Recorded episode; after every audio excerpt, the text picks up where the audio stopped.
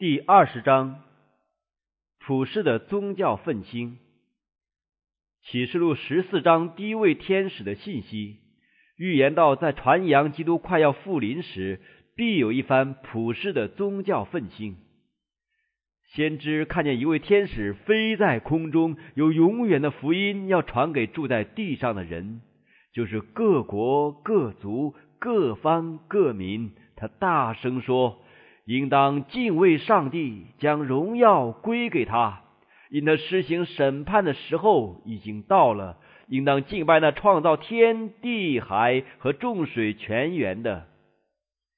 圣经说，传扬着警告的是一位天使，这个事实是很有意义的。上帝的智慧乐意用天使的纯洁、荣耀和能力来代表着警告所必成就之工作的崇高性质。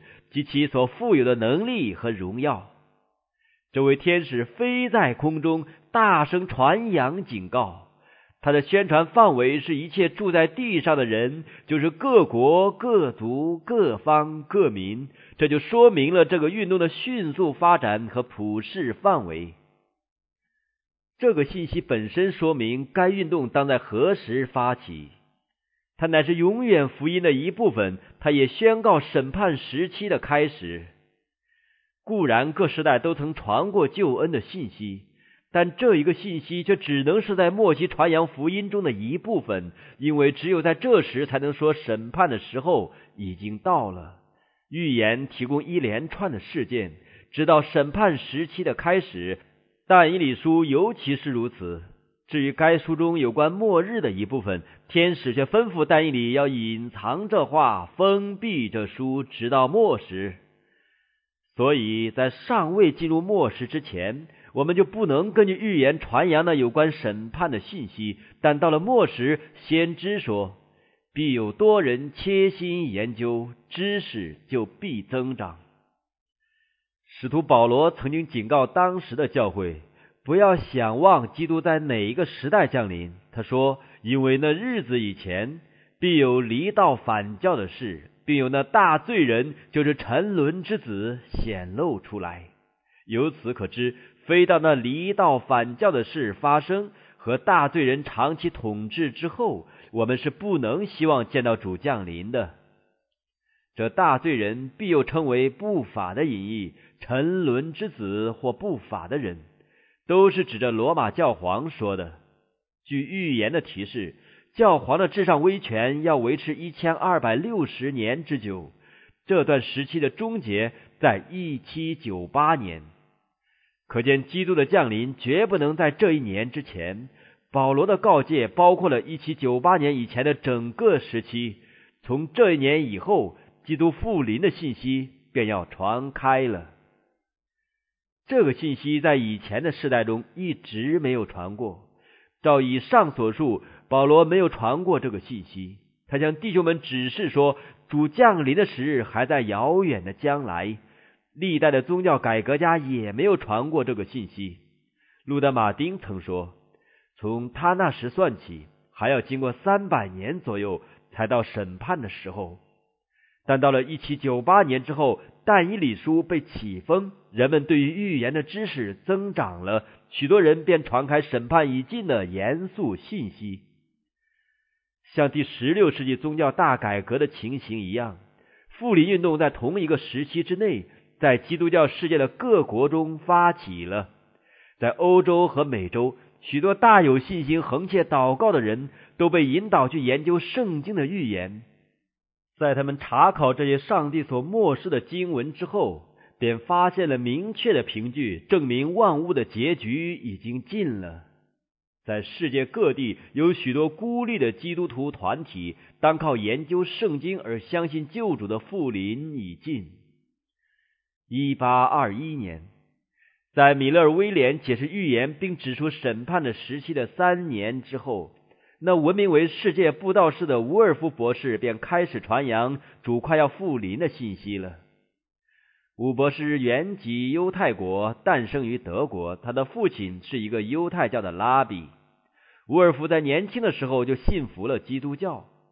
在他童年，当虔诚的犹太人每日在他父亲的家里聚会，详述国人的指望和米赛亚的荣耀降临，以及以色列国的复兴等问题时，他那活泼而好奇的思想使他成了一个热心的旁听者。有一天，他听见人提到拿撒勒的耶稣，他便开口问他是谁。他们回答说，他是一个最有才干的犹太人，但因为他冒称自己是弥赛亚，所以犹太公会就处的死刑。这位疑问者接着又说：“后来耶路撒冷城为什么遭了毁灭，并且我们为什么要被掳到异邦？”他的父亲回答说：“唉，这是因为犹太人杀害先知的缘故。”这位童子的心中立即起了感想。或许这位耶稣也是先知，是没有罪的，却被犹太人冤杀了。这种思想是那么强烈，以致他虽被禁止不准进基督教的礼拜堂，他却常逗留在门外听灵里面所讲的道理。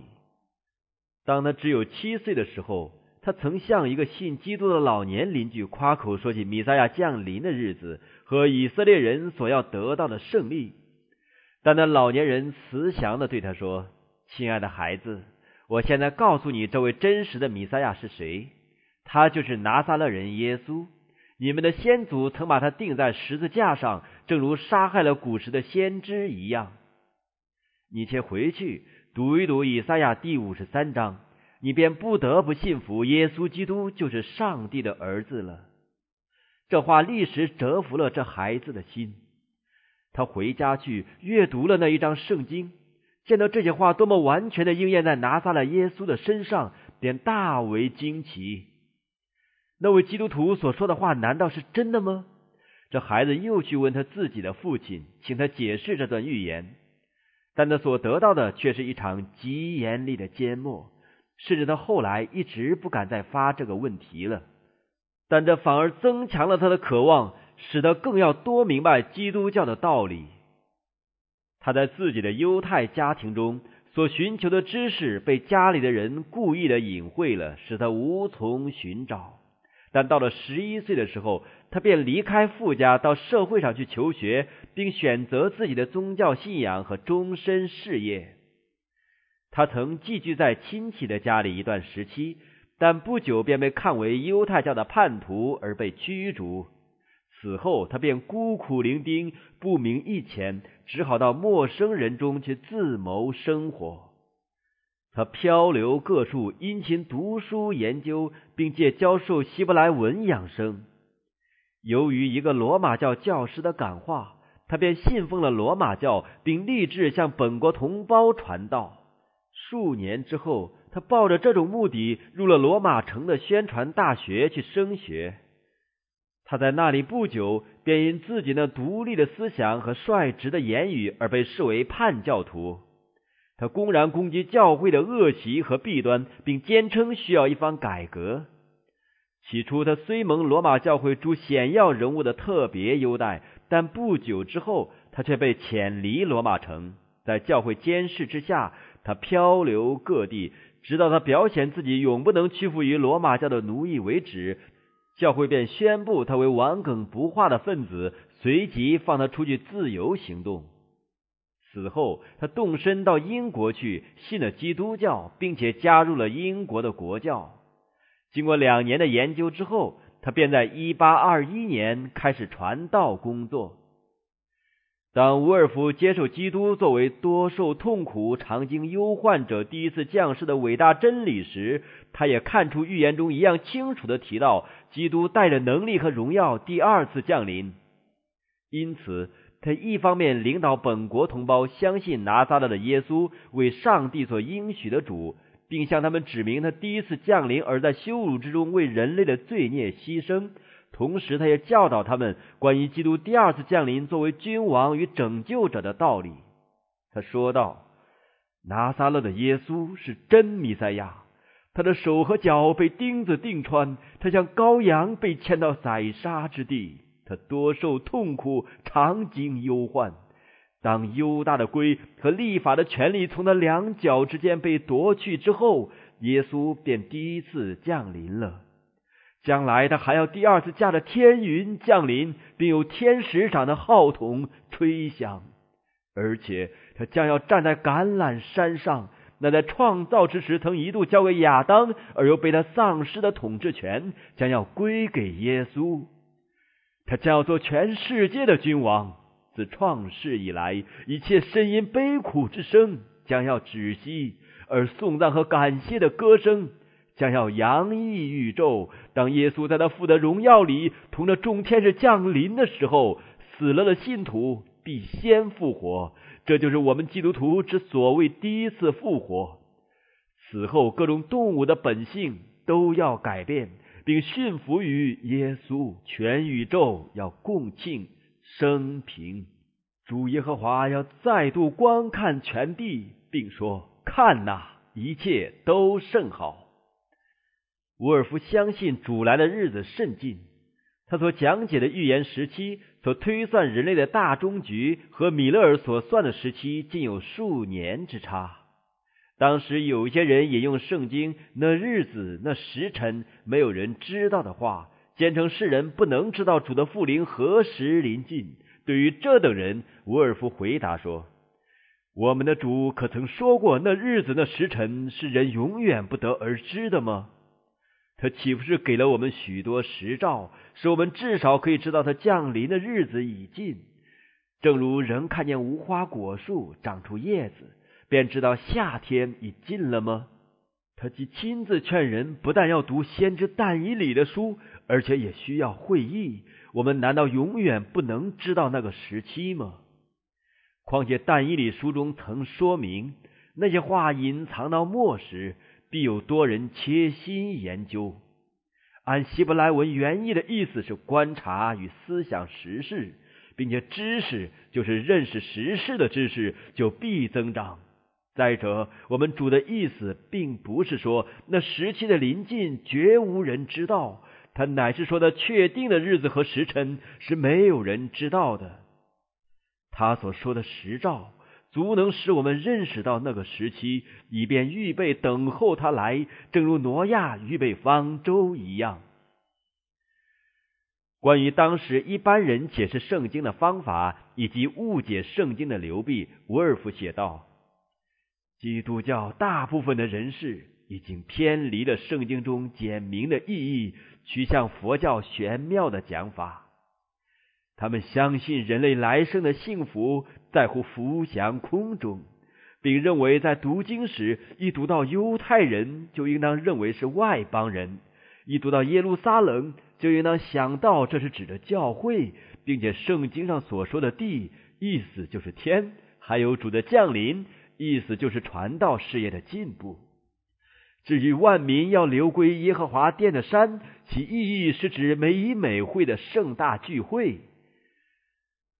从一八二一年到一八四五年的二十四年之间，沃尔夫旅行的范围甚广。在非洲，他曾游历埃及和埃塞俄比亚；在亚洲，他曾遍游巴勒斯坦、叙利亚、伊朗、巴基斯坦和印度。他也到过美洲，并在路过圣赫勒拿岛时，在那里传道。一八三七年八月，他抵达纽约。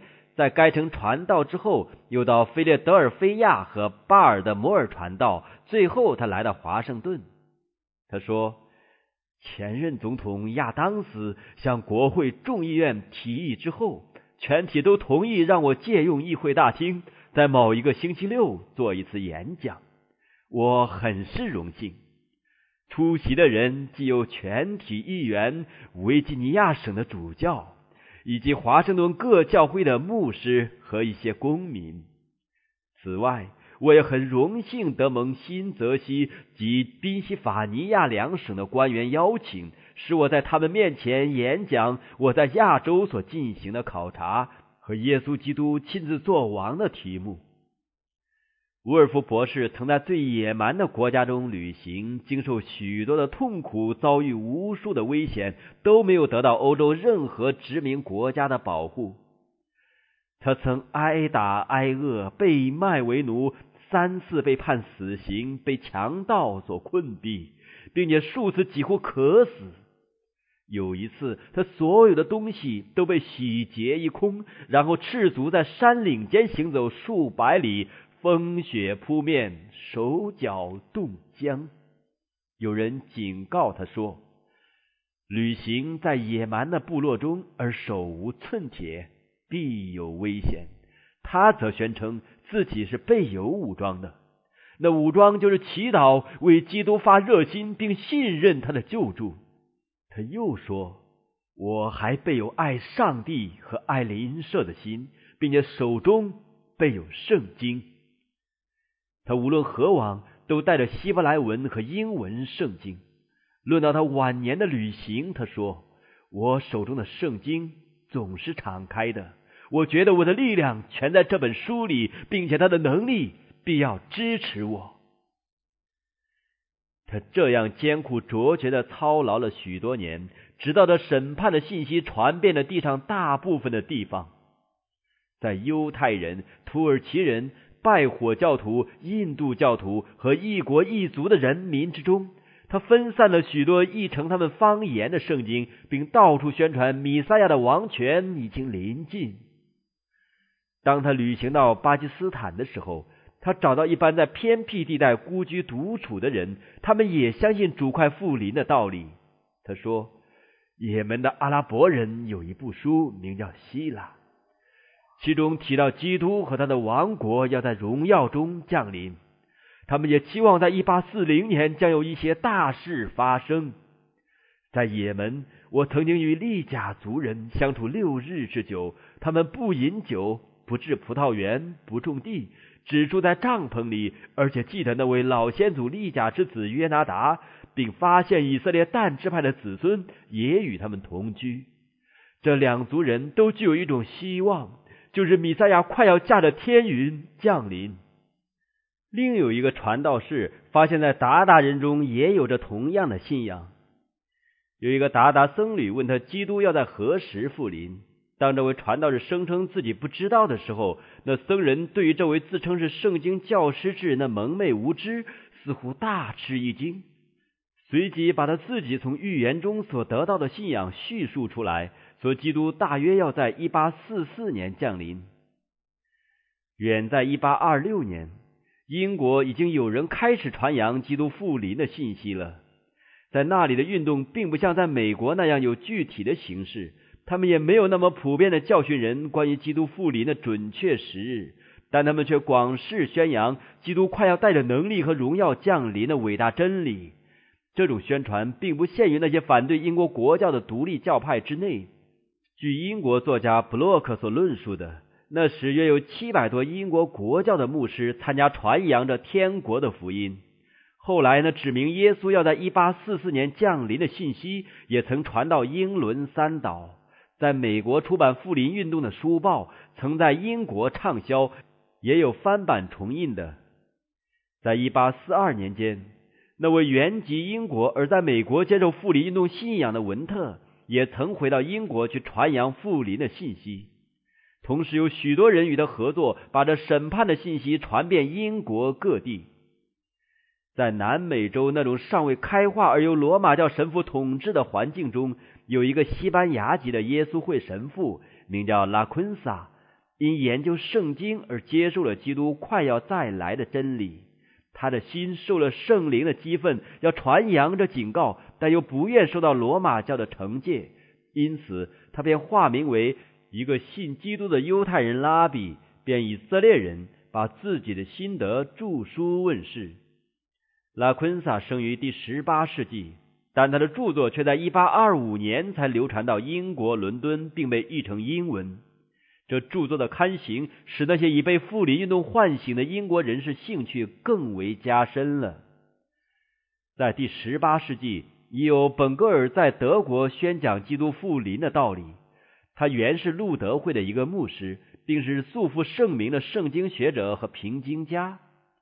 在他学业完成之后，他便献身研究神学。他那稳重而富有宗教意识的心智，因早年所受的教育和锻炼而加深加强，就很自然的使得倾向神学了。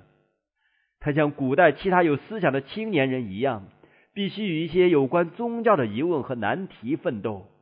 他深深感叹的谈到，刺伤他那可怜的心灵的许多利剑，如何使他的青年时代非常难堪。”在他担任福腾堡教堂的监督时，他常拥护宗教信仰的自由。他一方面维护教会的权利，一方面却主张应当容许那些受良心所迫使的人得到合理的自由，任凭他们退出国教。这种政策的良好影响，直到今日依然存留在他的故乡。某次，在本格尔研究启示录第二十一章。要为降临节中的第一个星期日准备讲题的时候，基督复临之真理的光辉就照射在他的心上。启示录书中的预言使他的悟性空前的豁然开朗，先知所提出的重大事件与极其光荣的情景使他赞赏不已，使得暂时厌倦，默默沉思。后来，当他在台上讲道的时候，这个题目又生动的向他显出他的能力。从那时起，他便埋头研究先知的预言，尤其是启示录的预言，并在不久之后，他便深信这一预言所指明的基督复临业已临近。他所推断的基督复临的日子，与后来米勒尔所定的只有数年之差。本格尔的著作已经散布于全基督教界，他对于预言的见解为他故乡福腾堡省的人所普遍接受，并且还传到德国的其他各地。这运动在他死后继续进行，这样便在同一个时期内，那在别国引人注意的富林信息也在德国境内传开了。除此之外，还有一些德国信徒在早年迁居到俄国去垦殖，因此基督快来的信仰在俄国的德人教会中一直存留到今日。富林真理的光辉也曾照耀在法国和瑞士国。在法勒尔和凯尔文宣传宗教改革真理的日内瓦，有一个名叫高升的，传扬了基督复临的信息。他在求学时期就已接触到那从第十八世纪末叶到第十九世纪初叶弥漫于全欧的唯理主义，所以在他开始传道的时候，他对于真实的信仰非但茫然无知，而还要倾向怀疑论。在青年时期，他也有志于研究先知预言。在读了罗琳的上古史之后，他便注意到但以理第二章的预言。当他参照历史家的记载，证明预言已经巧妙而准确的应验时，他便大受感动。这段预言证明了圣经却是上帝所漠视的。这种见证在他晚年遭遇危险的时日时，像一个铆钉一样，使他信心坚定。他不能满意于唯理主义的教训。故下手研究圣经，并寻求更清明的亮光。过了一个时候，他果然得到了一种正确的信仰。当他探究预言的时候，他得了基督复临已尽的信仰。这伟大真理的严肃性与重大性感动了他的心，他就想要向民众传扬。然而，一般人的信仰却都认为但以理书的预言是神秘而不能明白的。这在他面前就成了一个重大的障碍。他最后决定采用昔日法勒尔在日内瓦传道的方法，先从一般儿童着手，盼望借着他们引起父母的兴趣。后来，他叙述自己采用这种方法的目的，说：“我盼望大家能明白，我采用这种方法，并非因为讲题不关重要，反之。”却正因为它有极大的价值，所以我才设法用普通浅显的方式向儿童讲解。我本来盼望人人都能听到这道，但我又怕若先传给成年人，他们或许不听，因此我决定先传给年纪最小的人。我先召集儿童来听讲，如果他们的人数增多，如果他们能听得津津有味，并且能领会而又能解说我所传的题目。我便确知，不久必有另一等听众，就是一批成年人，他们也就要认为他们来做下研究是值得的了。到了这个地步，我的目的也就达到了。他的这种努力是成功的。当他向儿童传道的时候，年长的人也来听了。他教堂中的楼座坐满了全神贯注的听众。在他们中间有一些是上流阶级和有学问的人，有一些是从各处来日内瓦游历的旅客和外国人。在这种情形之下，这信息便传遍各地。由于这次成功的鼓舞，高升便刊印了自己的教材，希望能在说法语之人的教会里鼓励人去研究先知的预言。他说：“我将自己对儿童所讲的道理刊印成册，这便是对成年人说。”你们的儿童既能了解这预言，你们还有什么难懂的地方呢？因为成年人往往借口说这预言是难懂的，所以就忽略这些预言。他又说：“我有一个极大的希望，如果可能的话，我要使我们的羊群爱好这预言的知识。据我看来，再没有什么课程能教死更足以应付时代的需要。”我们必须借着这种预言的知识，预备应付那迫近的大灾难，并警醒等候耶稣基督。在操法语的传道人中，高升虽是最著名、最受人敬爱的，但他在传道服务之后不久便被撤职了。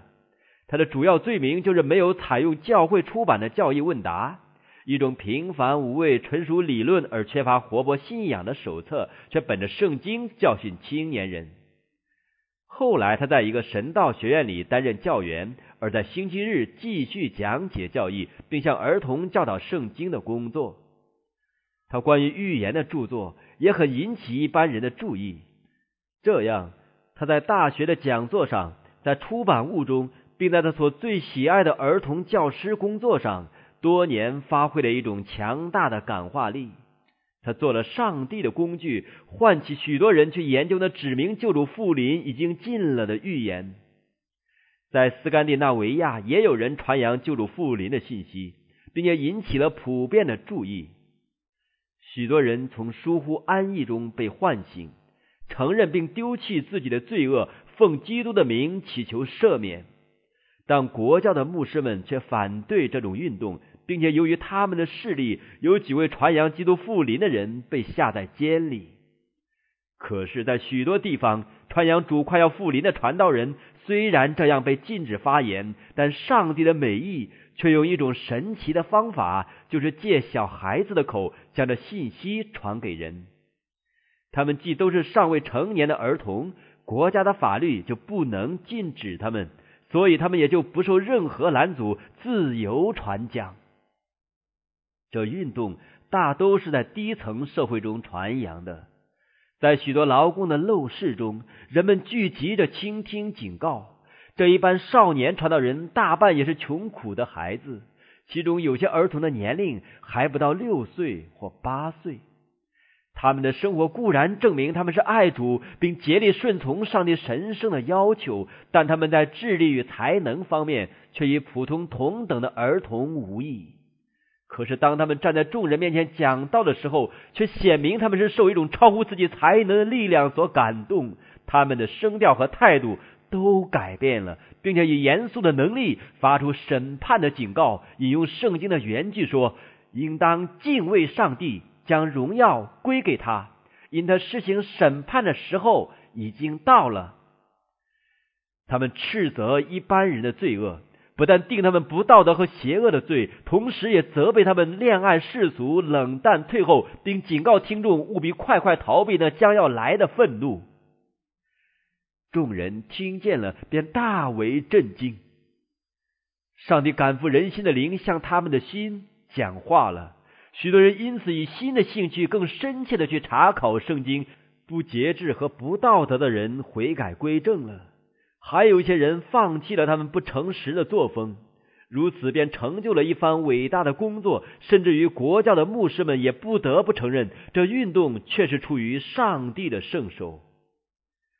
救主降临的喜讯必须在斯堪的纳维亚半岛的各国中传开，乃是上帝的旨意。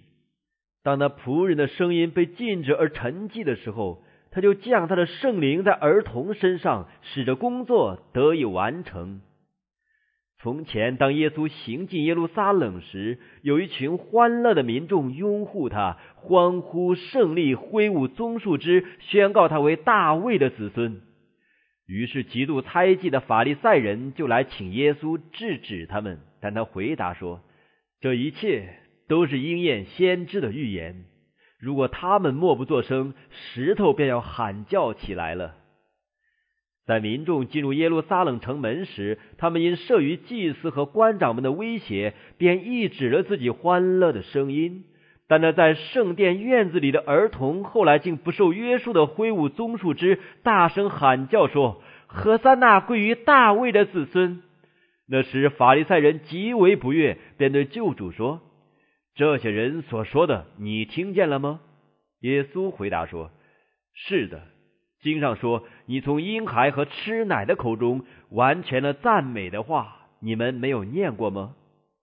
在基督第一次降临时，上帝怎样使用儿童做工，这时他照样用他们去传扬他复临的信息。上帝的话必要应验，救主降临的宣告必须传给各民、各方、各国。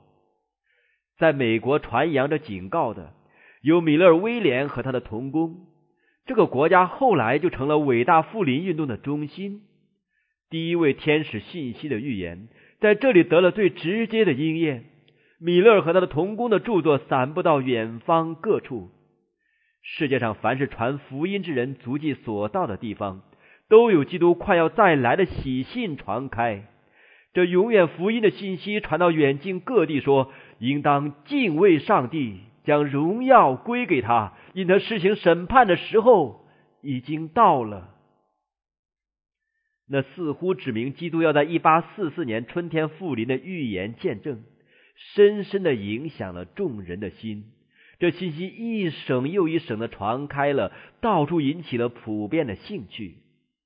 有许多人深信这预言时期的论据是正确的，便放弃了自己的成见，欣然接受真理。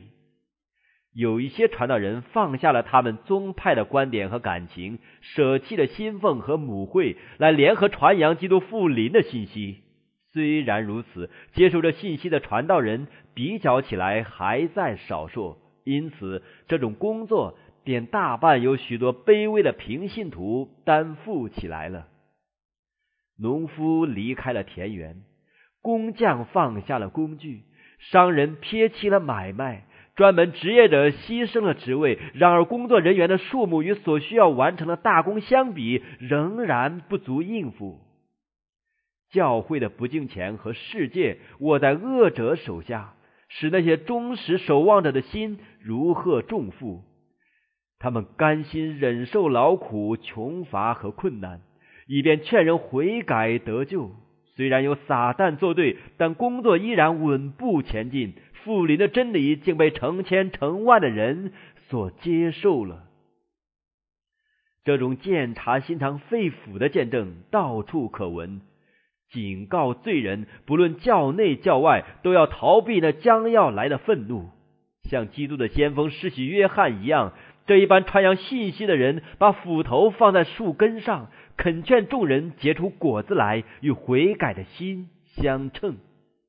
他们那动人的劝告与普通说教所传的平安稳妥的虚言大不相同。这个信息无论在何处传扬，总是使人受感动的。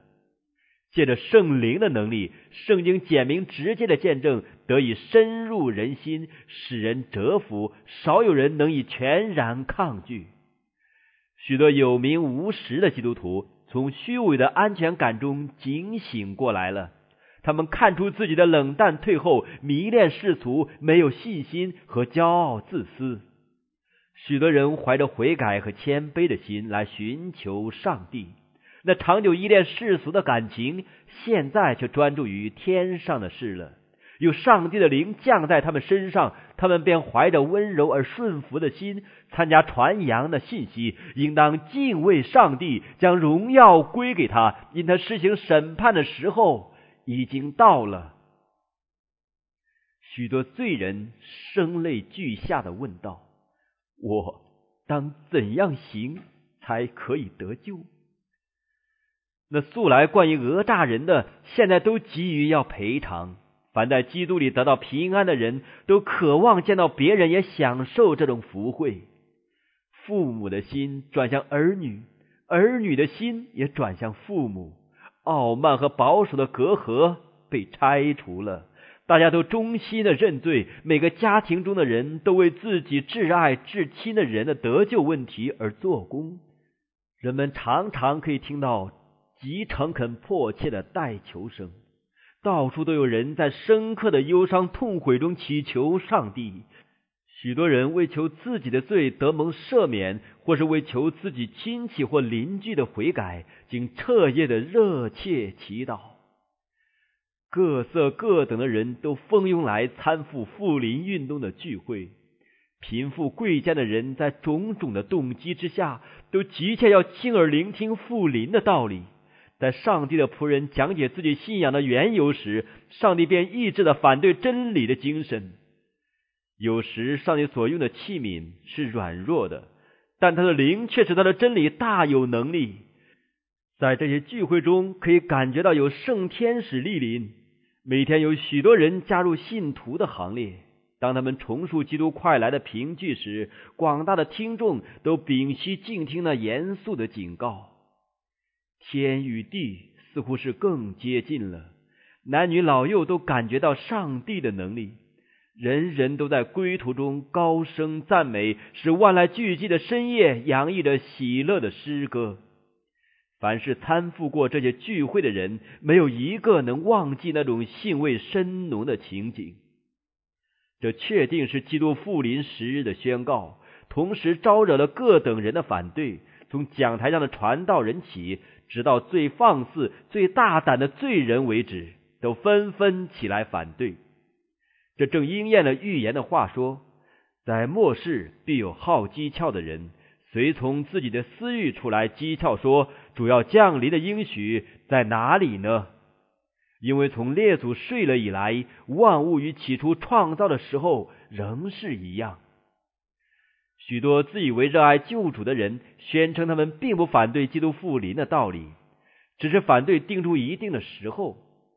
但上帝无所不见的慧眼却能鉴察这些人的心。事实上，他们是不愿意听闻基督要复临凭公义审判世界的道理。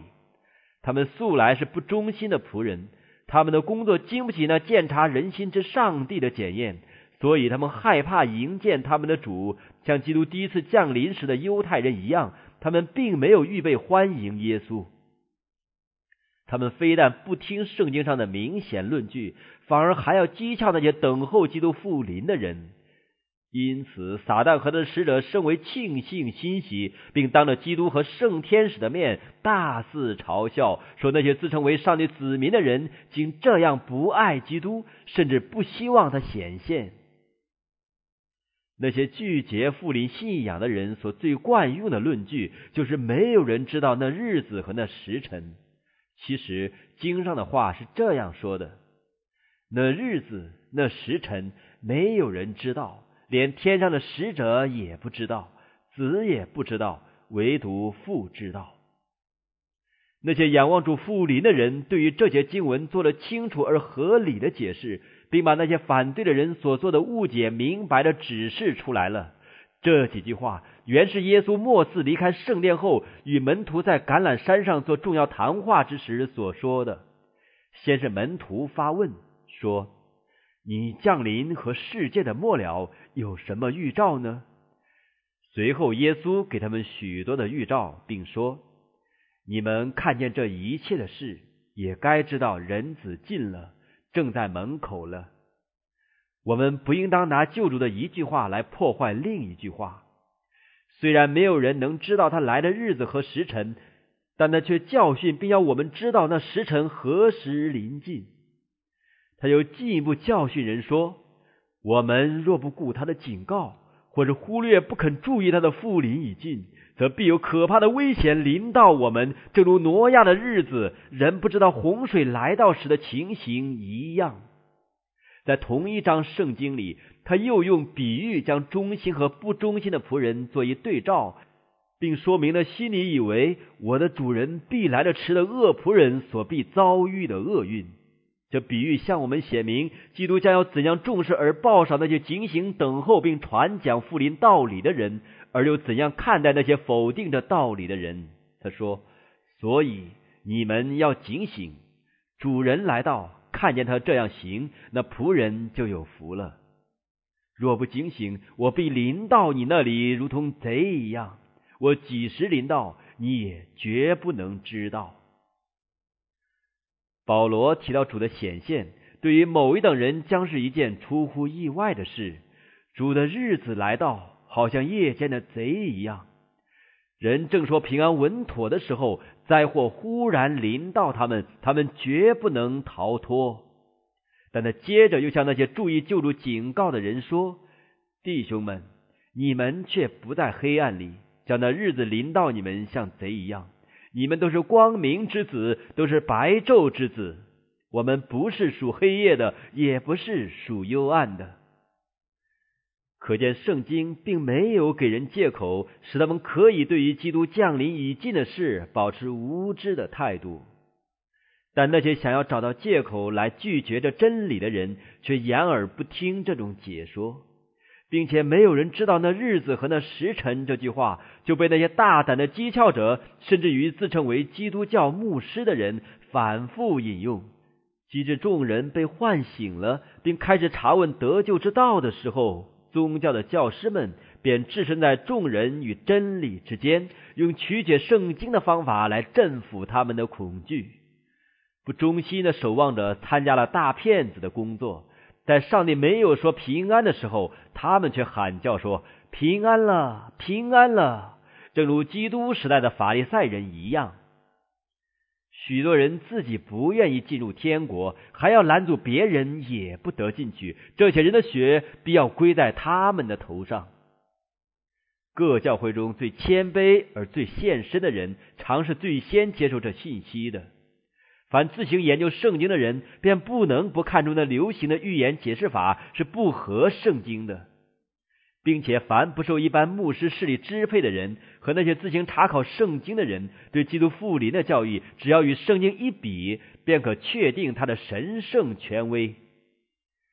许多人被他们不信的弟兄所逼迫，有些人为要保持自己在教会中的地位起见，便同意不再宣讲自己的指望；但别的人却觉得自己若要效忠上帝，就不该将他所委托他们的真理隐藏起来。有不少人只因为表示自己信仰基督复临，就被驱逐出教。先知以下的话，对于这些忍受信仰磨练的人，真是极其宝贵的。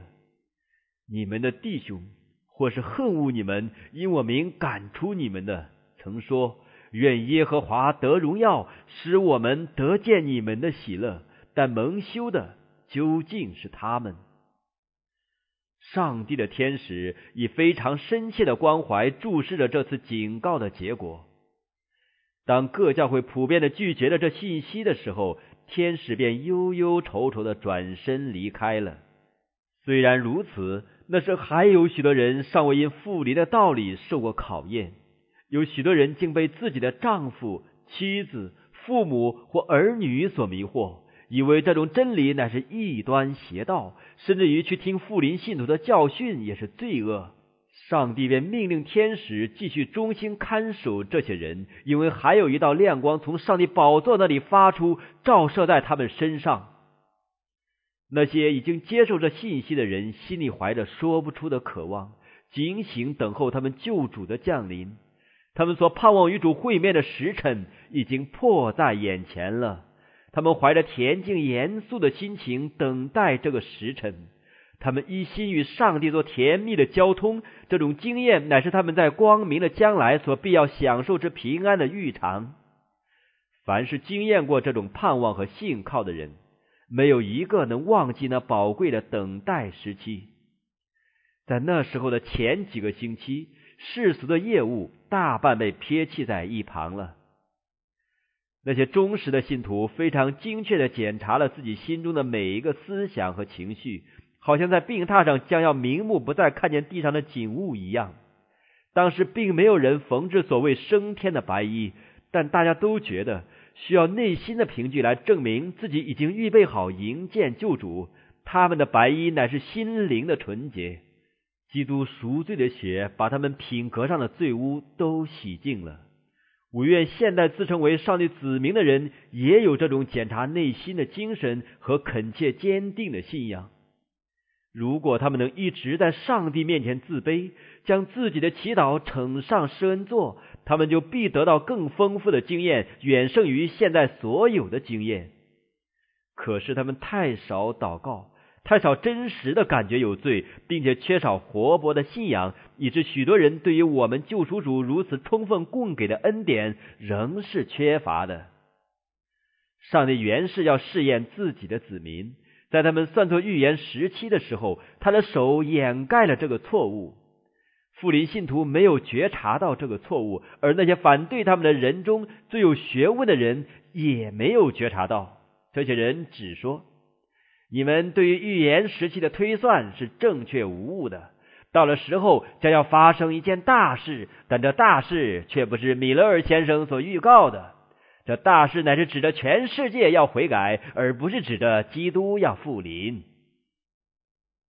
所期待的时辰过去了，基督并没有显现来拯救他的子民。凡真心信仰并爱慕救主降临的人，都经历了一场苦楚的失望。然而，上帝的旨意正在实现，他正在试验那些自称为等候他显现之人的心。其中有许多人的动机无非是惧怕，他们口头上的信仰并没有影响到他们的内心和生活。在所希望的大事落空之后，这些人宣告说，他们并不感到失望，他们本来就不相信基督会复临，他们也是最先向那些陷于忧苦中的真实信徒大肆讥诮的。然而，基督和众天使却以慈爱和同情的心垂顾那些受了试炼而仍然忠心的失望者。如果这隔开能看见与不能看见的帘幕能揭开，人们就会见到天使正在救济那些坚信不拔的信徒，并在掩护他们脱离撒旦的毒箭。